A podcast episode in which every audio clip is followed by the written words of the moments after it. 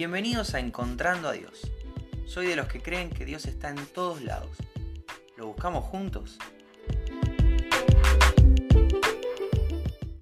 Hola, ¿cómo estás? Bienvenido, bienvenida al episodio de hoy de Encontrando a Dios.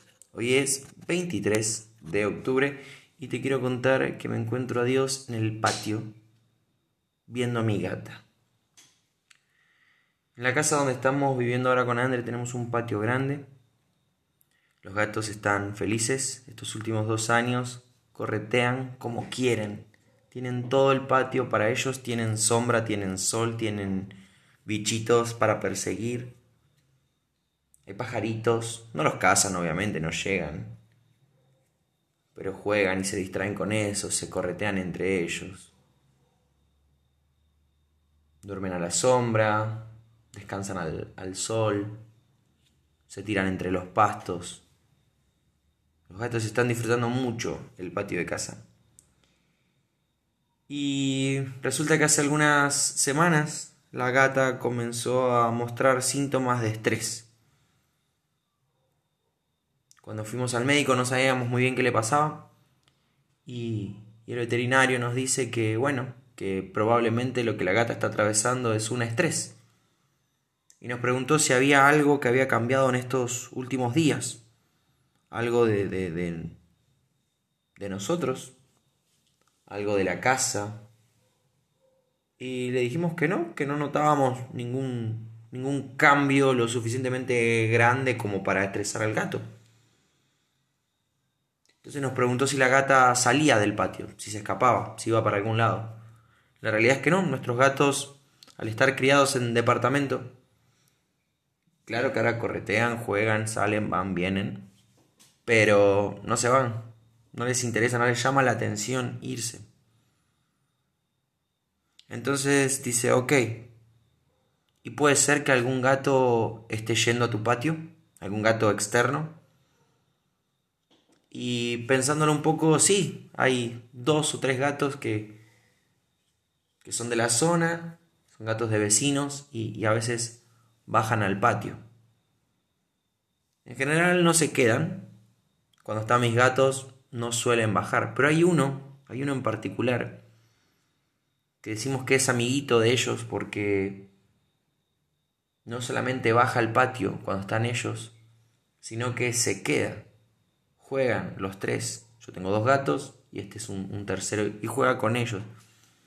Entonces dice, bueno, tal vez este tercer gato, la presencia de este tercer gato, no, no esté tan también en el, en el ritmo de tu gata. Tal vez esto la, la estresa. Así que bueno, cuando veíamos al gato más o menos cerca, hacíamos algunos ruidos como para que se fuera. La gata empezó a mejorar y bueno, llegamos a la conclusión de que sí, tal vez tal vez este estrés que estaba sufriendo la gata era era por la presencia de este gatito vecino.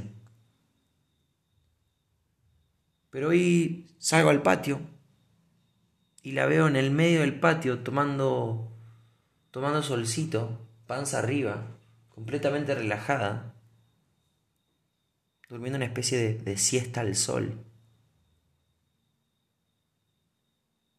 Y lo primero que pensé fue, claro, ¿Cómo este gato no se va a sentir cómodo, el gato del vecino? ¿Cómo no va a bajar y jugar con ustedes si lo están invitando? Y pensé también, después te quejas de que estás toda estresada, pero no venís al refugio, no venís a, a casa, no te querés quedar adentro, querés salir a toda costa, quieres estar todo el día en el patio pero después se estresa si, si hay presencia de otros gatos alrededor. Para mí no tenía sentido, obvio, es un animal y, y no tiene por qué tener sentido. Pero eso fue algo que pensé. Y instantáneamente el Señor me hizo pensar en lo siguiente. ¿Podrá ser que yo sea igual que mi gata? ¿Podrá ser que tal vez me quejo de las vicisitudes de la vida, me quejo de ciertas situaciones, hasta me estreso por algunas, pero teniendo el refugio, teniendo la, la presencia de Dios a quien recurrir, quiero hacer la mía igual. ¿Podrá ser? La respuesta es que sí. En la Biblia se va a hablar mucho de Dios como el refugio, como la roca dentro de la cual me puedo proteger, como la torre en la que me puedo poner a salvo. Porque de hecho Dios tiene esa capacidad de, no solo salvar nuestra alma, sino de salvarnos de cualquier situación.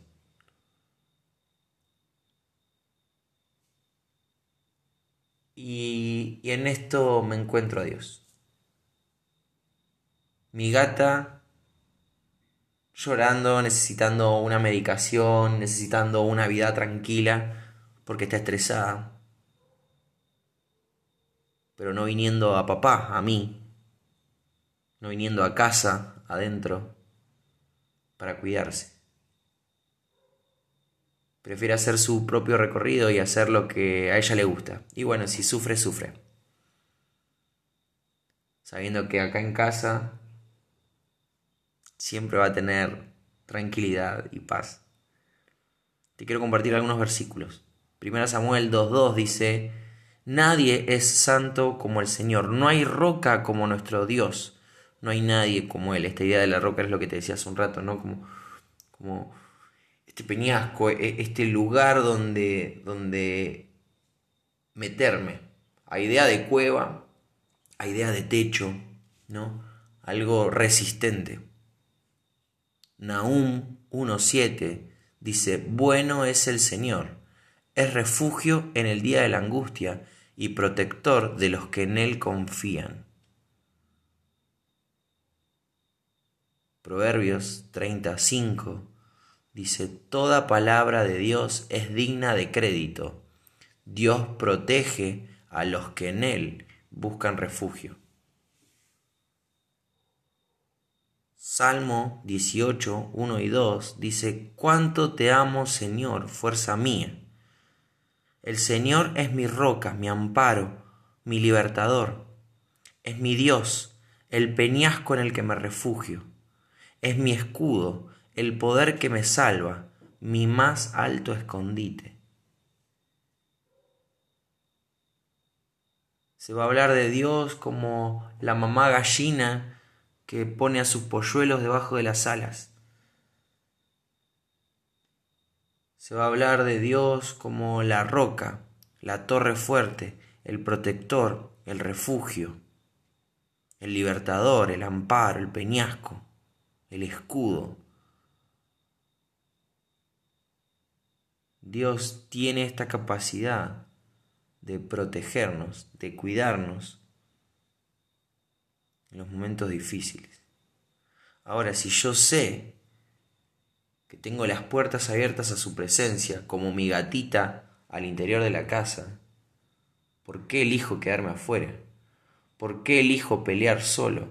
¿Por qué elijo un lugar distinto al que Dios me ofrece? Que sé que es superador, que sé que es altamente mejor. Y la respuesta es doble. Mi gatita es rebelde. Y yo también. Mi gatita es orgullosa. Y yo también. Mi gatita sabe lo que le conviene, pero elige otra cosa. Y yo también. No hay un mejor lugar que la presencia del Señor. En ningún lugar me van a cuidar tan bien como mi Señor. En esto me encuentro a Dios. Esto te quería compartir. Espero que, te bendiga. Espero que el, el Señor realmente sea tu fuerza, tu refugio, tu protección, tu protector que sea tu roca, tu peñasco, tu torre, tu escudo, el que te salva y el que te salva con poder. Te dejo un abrazo muy grande, espero que arranques muy bien esta semana. Si Dios quiere nos volvemos a encontrar mañana.